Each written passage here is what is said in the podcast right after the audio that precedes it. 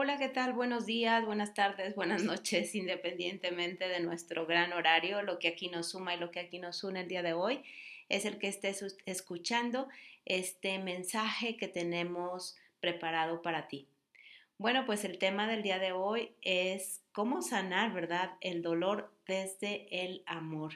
Y el día de hoy me tocó a mí introducirlo precisamente porque recordando ya hace varios años, eh, platicábamos con Juni que cómo era posible, ¿verdad?, que, que un niño pueda sentir desde muy pequeñito, desde temprana edad, pueda sentir tanto dolor hacia sus padres, en este caso, tanto dolor manifestado hacia la madre.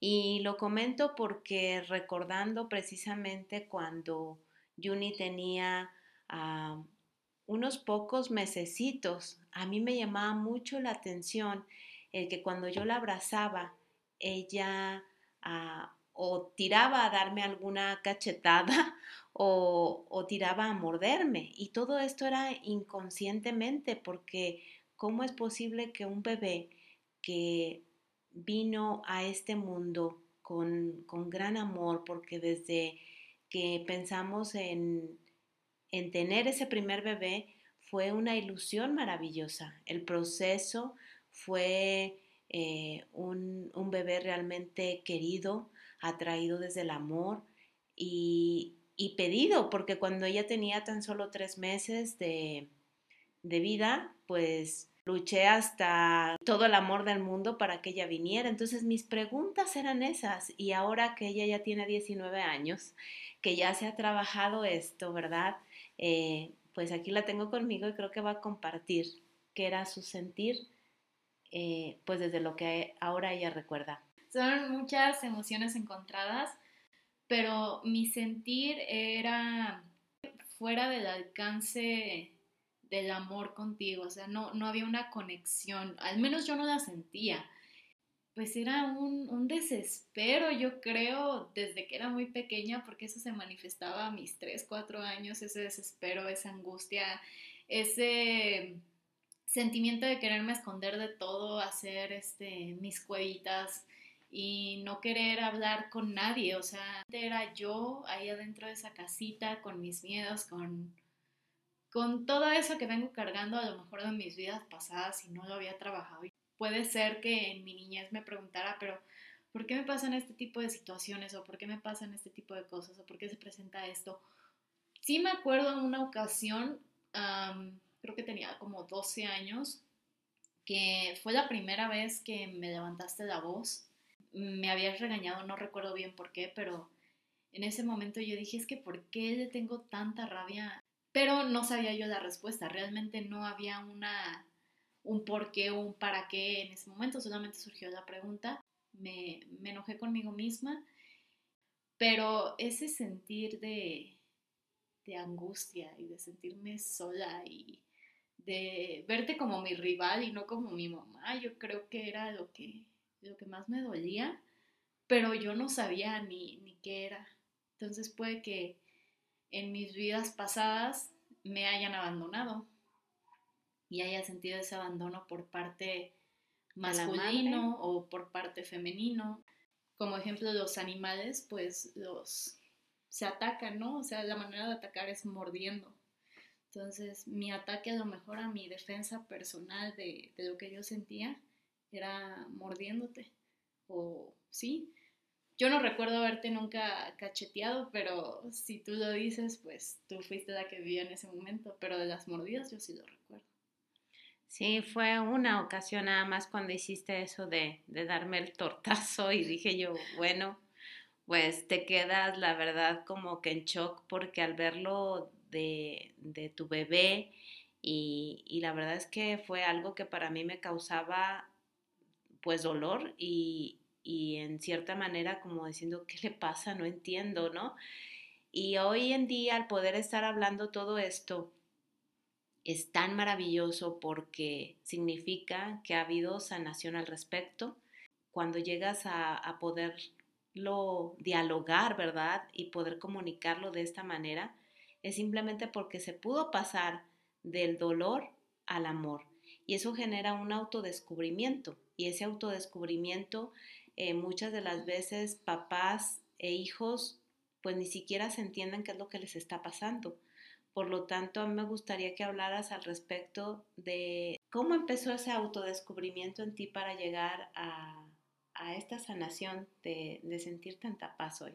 Pues bueno, de tantas experiencias y tantas caídas que había tenido en parte de mi niñez, la primaria, la adolescencia, y cuando empiezas a hacerte adulto, eran esos golpes que yo sola me metía ante... Se podría decir que querías resolver las cosas sin ah, pedir ayuda, sí. Porque hablaste, por ejemplo, de eso, perdón que me entrometa tantito, pero para una introducción, hablaste de que hacías, por ejemplo, esos momentos de soledad o, esas casitas de protección con las sillas, simplemente el hecho de, ocultarte y esconderte. Entonces, eso que, que ni siquiera tú entendías y en base a eso empezaste a comprender, ¿verdad? Es a lo que te estás refiriendo. Sí, exacto.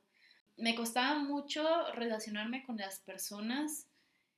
Yo quería hacer todo a mi manera, lo quería hacer sola, lo quería hacer bajo mis reglas y no entendía que cada persona, cada ser humano tiene su manera de hacer las cosas y es muy bonito poder compartir eso porque compartes varios puntos de vista, compartes varias anécdotas, a lo mejor algo que yo no he experimentado y una persona pues me dice, no, por ahí no le pases porque hay un bache y te puedes caer, pues decir, bueno, base a su experiencia, ¿cómo podría yo mejorar esa situación? Aunque sé que no va a ser lo mismo porque si veo el bache, ya tengo yo un nivel de conciencia de decir, ok, eh, quiero rodear el bache o quiero pasar sobre el bache o qué quiero hacer, ¿no? Tener que ir a la escuela y no querer compartir momentos con mis compañeros y había un punto donde ni siquiera quería trabajar con ellos, que fue cuando el profesor habló contigo y te dijo es que es una niña muy, muy rara, es muy cerrada, no, no quiere hablar con nadie, no quiere estar con nadie, quiere estar ella sola. Y, y más cuando requería un trabajo de equipo. Sí, vaya, me costaba mucho trabajo compartir ideas. Sí, siempre, o sea, todo el tiempo sentía que si decía algo incorrecto, realmente me iban a, hacer burda porque así fue como parte de mi primaria. Ay, se me cierra la garganta. Esa parte de, de mi niñez, donde ponían el cuadro de honor y la niña perfecta, ¿no? Siempre que entregan calificaciones. Ahí, este, la niña de 10. Y pues yo como que me sentía aislada y prefería como no compartir momentos con nadie. Entonces, me acuerdo que lo vi en un video. Cuando una persona se aferra siendo adulto a querer perfeccionar todo y eso fue porque en su niñez fue juzgado fue lastimado desde ese punto de vista. Y muchas veces decimos, es que es una persona muy perfeccionista, no se permite equivocarse ni nada de eso, y es porque en su niñez siempre fue juzgado por otras personas o siempre vio una meta de una calificación inalcanzable porque sus métodos no los conocía, no se conocía a, él mismo o ella misma, entonces este, se sentía como invadido y quería algo, pues yo al menos me quería aislar no quería contacto con absolutamente nadie y resolver a mi manera las cosas y si no me salía me, sentía mal. Y para ir sanando, por ejemplo, toda, toda esta parte, pues lógicamente ha habido un, gran proceso de trabajo, ¿verdad? Sí. Eh, tuviste que darte cuenta que estar fuera de tu camino, no sentirte bien contigo misma, estarte haciendo daño, era precisamente el encerrarte. Sí. Eh, no querer hablar con nadie, no querer expresar mis sentimientos, no querer expresar cómo me sentía en el momento, o sea, era todo como una cajita en negro. Y, el juicio que dices tú. Ah, mi eh, cabeza, sí. E, exacto, era lo que, a lo que me iba a referir, ¿no? O sea, el juicio no venía de afuera, el juicio estaba dentro, el querer resolver las cosas a tu manera. Porque imagínate, después de ponerle tanta, tanto juicio, pues que ibas a resolver, te metías en más problemas, ¿no? Porque a veces hacía cosas que no quería hacer, pero las hacía por quedar bien con los demás. Decir, ok, tú quieres hacer eso, pero yo realmente no quiero hacer eso, pero no tengo el valor suficiente de decirte que no quiero hacer eso porque eres la popular de la escuela, entonces si quiero aceptación de los demás, tengo que seguirte a ti, aunque yo no quiera hacer ese tipo de cosas. Y yo creo que agarraban como a la más, por así decirlo, invalorada a sí misma para que hiciera el trabajo sucio de las personas y quedara mal. Entonces, ese papel yo lo jugué por años en mi primaria porque realmente como me aislaba todo el mundo cuando quería empezar a tener aprobación de los demás ya era muy complicado porque yo siempre quería estar sola. Y la otra parte, eh, el querer ser líder.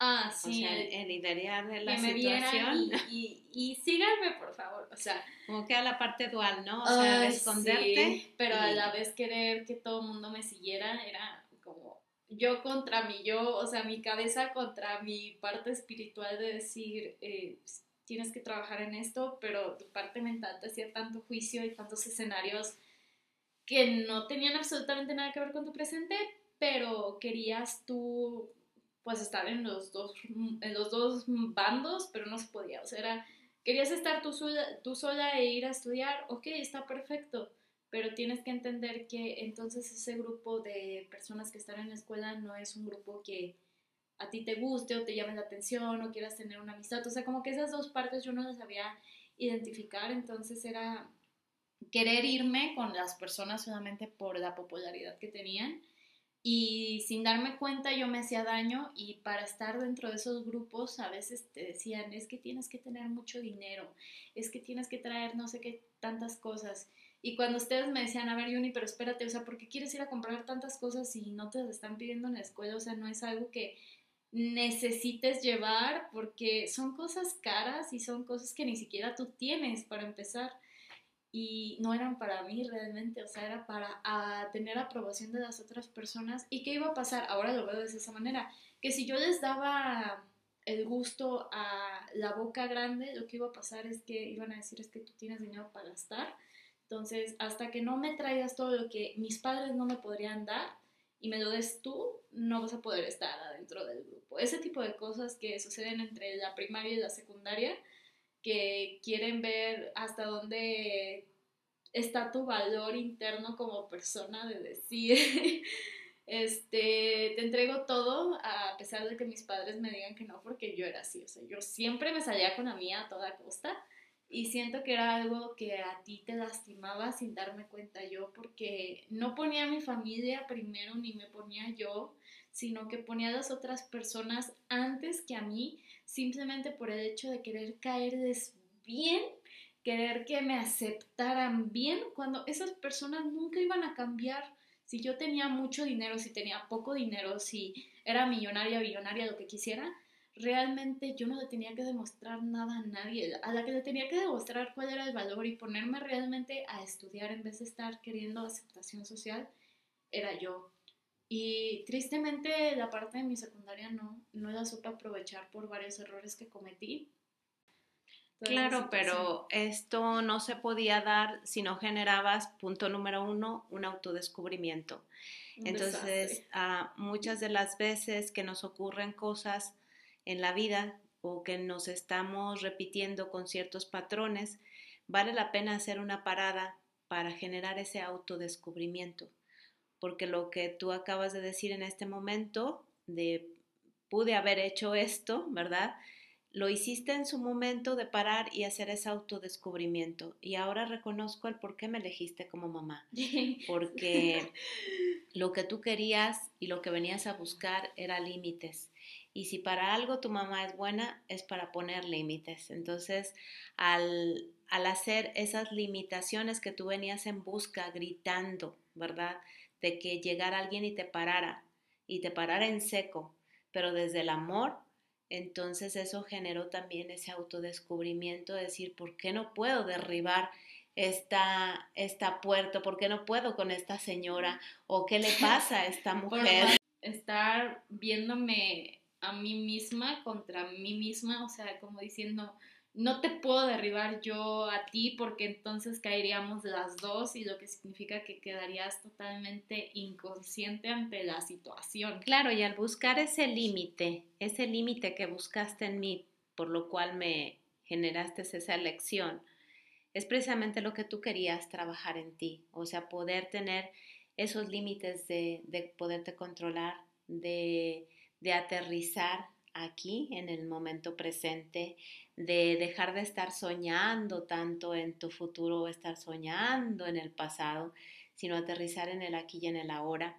Eh, otra cosa que te generó también lo que fue parte de la sanación es darte cuenta que no necesitas estar eh, bien con los demás, con quien necesitas estar bien es contigo misma, es tener esa paz, que cuando tienes esa paz calmas tu cabeza, ya escuchas que te está metiendo en dificultades y sabes parar y, empiezas a, detenerla a, través de esas respiraciones para conectar con tu presente y, y entender que el punto principal es que estés tú bien contigo misma y posteriormente, al estar tú bien contigo misma, estarás cuidando también de tu familia, estarás cuidando bien de tus amigos, esa parte que dijiste, nunca les voy a dar esto gusto a todo mundo, porque el gusto te lo tienes que dar a ti. Entonces, creo que esa paz y esa sanación que tienes hoy en día es precisamente por ese autodescubrimiento. Y lo que queremos invitar a la gente que nos esté escuchando el día de hoy, porque hay muchos roles y muchas ah, situaciones en nuestra vida, que esto a lo mejor a varios los va a conectar, ¿verdad? Al escucharnos, que podamos hacer una comunicación clara, una comunicación sana, una comunicación pura desde, desde nuestra verdad, ¿sí? Sin miedos, sin culpas, sin lastimarnos, y eso significa precisamente el llegar a sanar el dolor. Entonces, a mí me encantará, Juni, poder invitar a todas estas personas a que se conecten, a que te busquen, para que precisamente eh, no es que nosotros seamos, wow, los gurú o los maestros o los que... No, aquí lo que nosotros hacemos y estamos haciendo es trabajar en nuestro entorno y en nuestra vida, es generar ese autodescubrimiento que cada persona que te va a buscar va a generar ese autodescubrimiento porque es trabajo y es estar sostenidos. Y yo creo que el primer autodescubrimiento de esta familia lo comencé yo y empecé a, despertar con mi luz a cada miembro de mi familia. Y es lo que les vamos a invitar, que se pongan en contacto contigo, porque tenemos sesiones eh, maravillosas, sesiones gratuitas que les puedes invitar para que conecten porque no nada más, digo yo, no nada más es la dieta, ¿verdad? Que comemos, también es la dieta con la que alimentamos nuestra alma. Y la que manejamos día a día, no es este, cualquier cosa. Realmente algo que he aprendido es que el cuerpo, si se estanca en cuestión de no ver un avance físico, es porque estás estancado en la otra parte. Entonces, el cuerpo es como una forma de manifestarte que estás estancado en una situación que necesitas resolver para poder avanzar a lo siguiente que tú quieres y eso solamente se hace conforme a tu avance y tu progreso personal contigo. Pues muchísimas gracias, nos vemos en el siguiente episodio.